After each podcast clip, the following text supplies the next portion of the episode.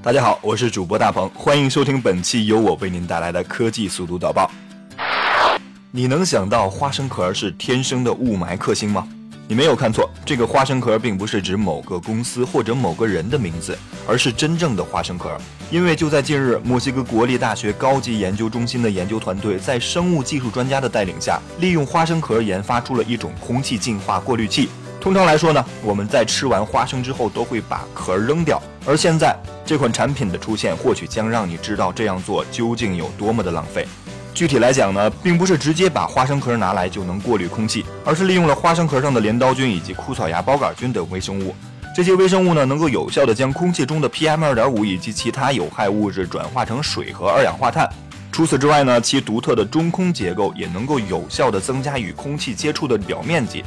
不过，制造一款这样的设备现在来讲还非常的麻烦，大约需要二十八天的时间。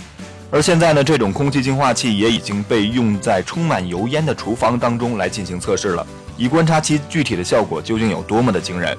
这或许意味着未来拯救我们生存环境的，或许真的是小小的花生壳。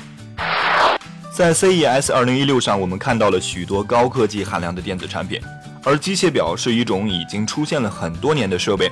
虽然机械表智能化的选择并不多，但是依然有一些很有创意的设计师能够为我们带来惊喜。通常来说呢，我们看到的机械表都是十二小时制的，毕竟这种设计已经被使用了几百年。而现在呢，有人设计了一种可以按照二十四小时制显示时间的机械表，这是非常难得的。而它的设计灵感呢，则来源于自行车的链条。这款手表名为 Asmers SP One，它的售价为五千二百美元。虽然看上去价格不菲，然而懂行的朋友都应该知道，在如此精妙且充满创意的设计下，这个价格实际上一点也不高。无人驾驶汽车事故率低于传统汽车。近日，来自弗吉尼亚理工大学的研究显示，无人驾驶汽车的事故率远低于传统汽车。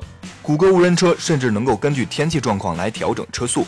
需要说明的是，研究团队仅关注了谷歌旗下的无人车车队。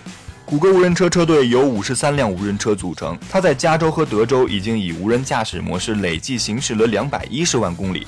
谷歌表示，过去六年时间内，无人车车队共报告了十七起事故。但这些事故都不是由无人车造成的。研究团队表示，每行驶一百万英里，传统汽车大约发生四点二起事故，而处于无人驾驶模式下的无人车大约发生三点二起事故。传统汽车的严重事故发生率也要高于无人汽车。这里面的道理其实不难理解，少了司机这个环节，醉酒驾驶之类的也就不算什么问题了。好了，今天的科技速度早报就到这里了，感谢您的收听，我们下期节目再见。